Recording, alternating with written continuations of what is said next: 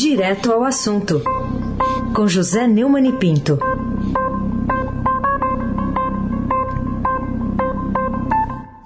Oi, Neumani, bom dia. Bom dia, Raíssa Abac, Carolina Colim. Dia. Almirante Nelson e o seu transatlântico no Suez. Bárbara Guerra, Moacir Evangelista Biasi. Bom dia, Clã Bonfim, Emanuel Alice Isadora. E bom dia, melhor ouvinte, ouvinte da Rádio Eldorado, 107,3 FM. Raíssa Abac, o craque, o tríplice coroado. Vamos lá, Neumann. Então, já que você está falando tantas, fazendo tantas referências futebolísticas, a Comebol anuncia a Copa América no Brasil e o caso pode ir à justiça, é o que destaca hoje o Estadão.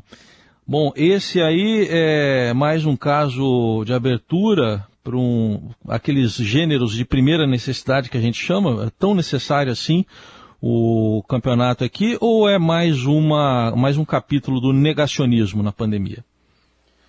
É, o ministro da Casa Civil, Luiz Eduardo Ramos, disse ontem que a condição estabelecida pelo governo brasileiro para o Brasil sediar a Copa América é os jogos acontecerem sem torcidas. Não basta. E que todos os integrantes das delegações fossem vacinados. Não basta. É, uma, um torneio como esse tem procura de aglomerações na porta do estádio, viagens de torcidas. Tem que cuidar também é, dos aeroportos, das estradas, dos portos impedir a chegada de torcedores de outros países e não permitir que os torcedores brasileiros vão para a porta do Estado. O, o, tanto que o Ramos não deu como certo que o país vai receber a, a, a competição. Né? É, eu concordo em gênero, número e grau com os especialistas. É, o futebol é um momento de negacionismo absurdo no Brasil, já é.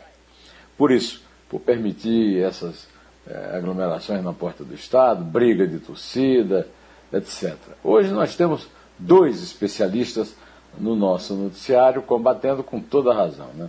Cabo dia eu vi a entrevista do Dr. Renato Kfouri ao Gustavo Lopes no Estadão Notícias. O Dr. Renato Kfouri é, é o entrevistado da semana no Neumann Entrevista, no blog do Neumann, mas isso aí eu já comentei ontem e o assunto não tratava de Copa América de Copa América tratou o fundador da Anvisa, o professor da USP, Gonzalo Vecina, que no seu artigo para o Estadão, ele escreve tradicionalmente aqui, é, é, escreveu que é, é, com o aumento do número de viajantes teremos maior contato entre as pessoas, maior transmissão de vírus e, consequente, podemos ter novas variantes a realização da Copa América no Brasil, segundo Gonçalo Vecina, neste momento da pandemia, pode ser considerado uma loucura, uma insanidade.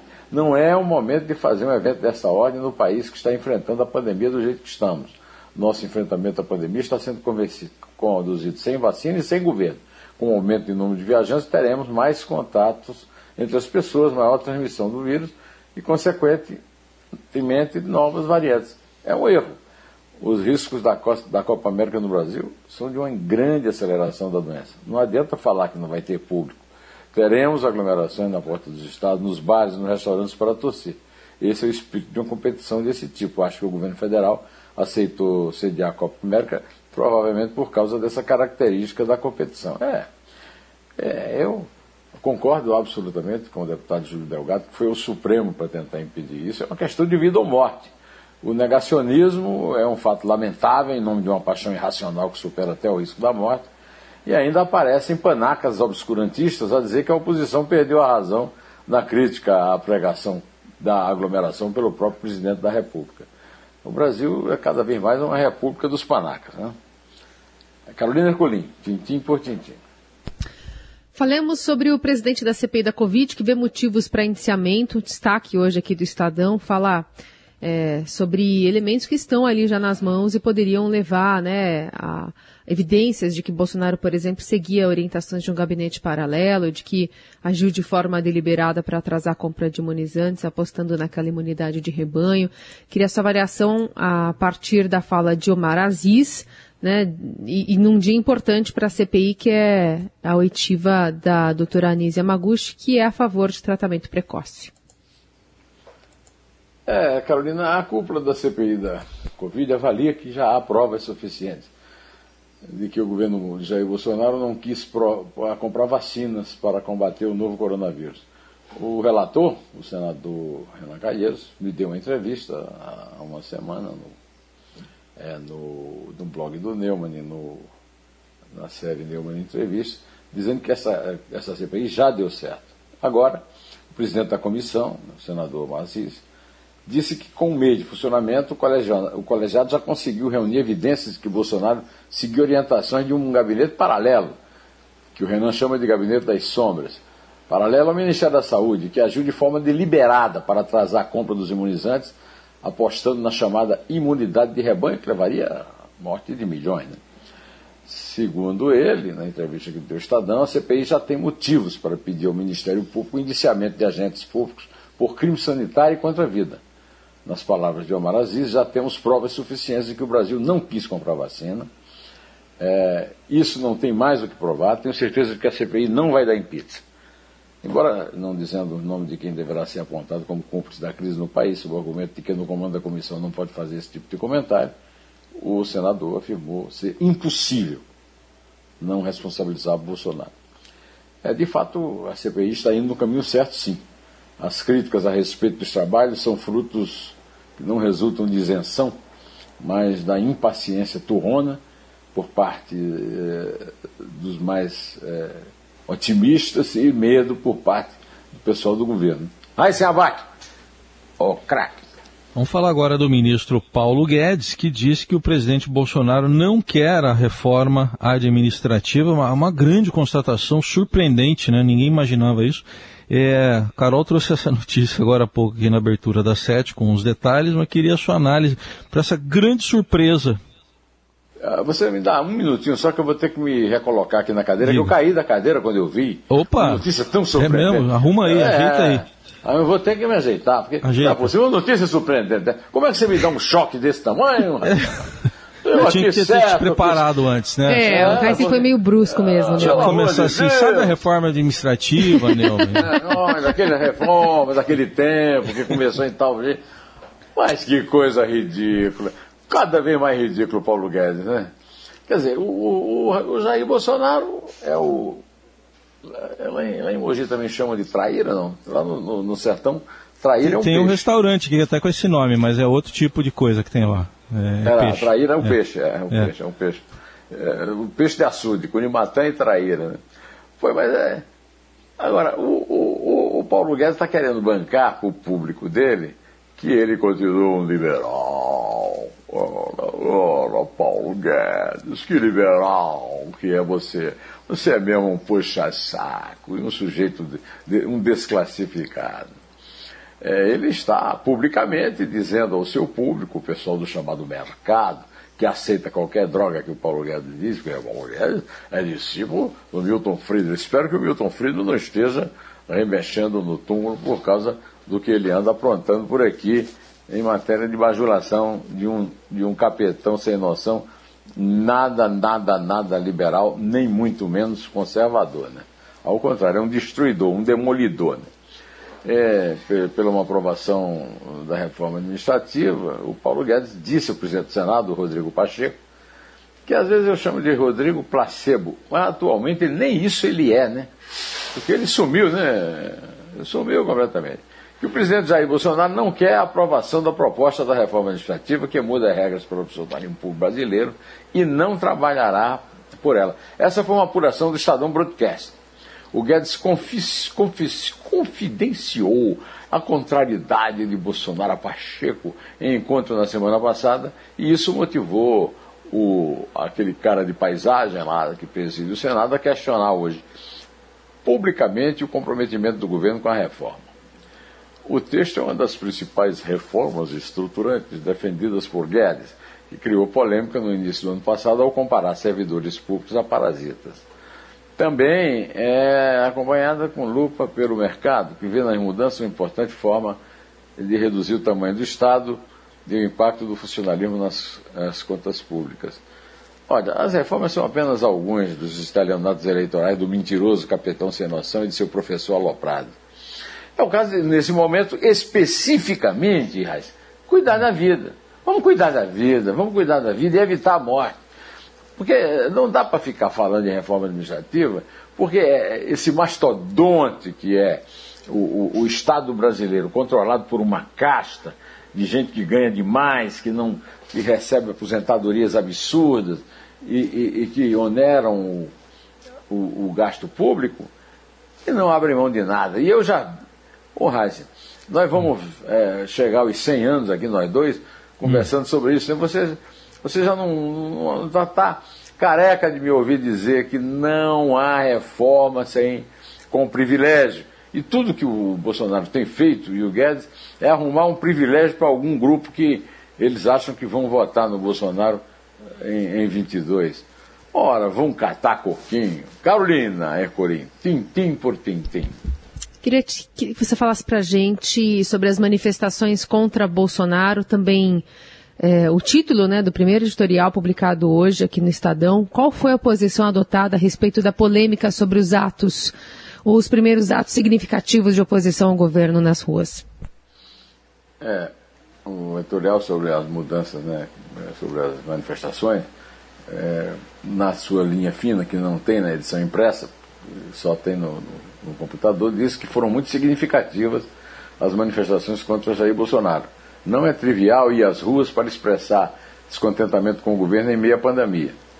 É, houve, segundo o editorial, é, constatando a, a realidade, houve passeatas em quase todas as capitais e no Distrito Federal. A última conta que eu vi no próprio Estadão foram 200 cidades, inclusive além de cidades menores, como diz o editorial, e da numerosa participação, mas principalmente pela realização em si mesma do protesto. É, afinal, segundo o editorial, não é trivial ir às ruas para expressar descontentamento com o governo em meio a uma pandemia, que dá todos os sinais de um novo recrudescimento. Até agora, as ruas eram uma espécie de monopólio da militância radical bolsonarista, desde sempre à vontade para desafiar as orientações sanitárias, para demonstrar o seu apreço por Bolsonaro e sua hostilidade às instituições democráticas. Bolsonaro, segundo ainda o editorial do Estadão, eh, no, no seu encerramento, menosprezou os protestos da oposição, dizendo que teve pouca gente nessa manifestação de esquerda, porque a polícia está prendendo muita maconha e faltou erva para o movimento. A troça infantil trai um certo nervosismo. assim que termina o editorial, eu te digo, o, o, o Carolina, que há também uma mentira, né? Porque eu ando na rua e vejo muita gente fumando maconha. Quer dizer, o, o Bolsonaro, como não vai à rua, ele não sai dali do, do Jardim do Palácio, com aquele bando que não precisa de maconha, porque já tem a palavra dele para servir de entorpecente, né? Ele não sabe nem o que é maconha, ou então ele está então ele tá muito baratado, muito baratanado. Aí se abaque, o craque. Vamos continuar um pouquinho mais nesse assunto. Tem um artigo seu que está no portal desde ontem à tarde. PM bolsonarista agride e chefe se omite. Compartilhe então, Neumann, por favor, com os ouvintes também. É, eu começo sempre com a linha fina, ao não punir comandante da PM que reprimiu com truculência a manifestação democrática a favor da vacina e do impeachment de Bolsonaro, governador dito socialista faz de conta que nada houve. É o caso do Recife, que é um caso gravíssimo. A polícia agrediu a ponto de ferir dois, dois transeuntes, não eram nem manifestantes, perderam um, um olho direito, o outro olho esquerdo. Né? E eu termino o artigo é, digo que, dizendo que qualquer brasileiro minimamente informado sabe que PMs são milícias fardadas a serviço de Bolsonaro, que confessou isso na reunião de ministros em 22 de abril de 2020, que foi possível ser vista por todos por decisão do então decano do Supremo Tribunal Federal, Celso de Mello. A omissão do governador de Pernambuco desestimula ações enérgicas de outros que não agem como deveriam para fazerem abortar o autogolpe anunciado por Jair Bolsonaro. É, este reproduz nos detalhes mais infames a escalada dos fascistas de Benito Mussolini, descrita no romance sem ficção do milanês Antônio Scurati, M, o filho do século. 800 páginas, é duro de enfrentar, mas vale a pena. Ninguém pode alegar surpresa, não há mais vítima. Todos os omissos são cúmplices. Carolina Ercolim, tintim por tintim. Alô? Vamos falar ainda sobre uma notícia triste de ontem, né? Que morreu o filho do Whindersson Nunes e da Marina Lima. Ele nasceu prematuro, bem pequenininho, com 22 semanas. E queria que você falasse um pouquinho sobre esse anúncio da morte do bebê em meio às estatísticas letais da pandemia também. É, pela pandemia nós perdemos aí o Januário. Não foi bem pela pandemia, né? O, o, o Dominguinhos do Estácio, né? E, e, essa notícia muito triste da morte do João Miguel, na madrugada de ontem, é, filho de Whindersson Nunes, que é um excelente rapaz, é um, um youtuber, fez uma campanha nacional para mandar é, tubo de oxigênio para para o Amazonas, como lembrou o, o, Aziz, o Omar Aziz, né? É, o bebê nasceu de forma prematura, com 22 semanas, e não resistiu. É, o youtuber, o humorista e a estudante de engenharia assumiram um relacionamento em outubro de 2020, em março divulgaram o sexo do bebê num chá revelação. E anteontem o Anderson fez uma postagem no Instagram com homenagem ao filho e ao companheiro. A mãe dele foi uma leoa demais. E nessa hora a natureza me botou num lugar que eu nunca estive, parado, sem poder fazer nada, onde eu não tinha controle de nada, só vê-la passar por tudo aquilo que nós ouvimos falar todos os dias, mas só passando mesmo para saber. Além de comovente, ele escreveu isso numa, na legenda de uma foto em que aparece segurando a mão do bebê. Além de comovente, o episódio, mesmo em meio à pandemia, é revelador do estágio de barbárie a que o Brasil chegou antes da pandemia, e que se agravou muito com a desastrada gestão do Estado no combate ao contágio do novo coronavírus. Até o respeito pela maternidade, esses bárbaros que escrevem mensagens à mãe prevendo a perda do filho, como foi o caso, e não querem sair da caverna, perderam. A solidariedade nossa, muito comovido aqui, muito, nós nos comovemos muito, choramos bastante essa noite com essa morte, para o casal, e força, força para todos nós. Muita força nesta terça Carolina Ercolim. Pode contar, querida. É três. É dois. É um. Inter.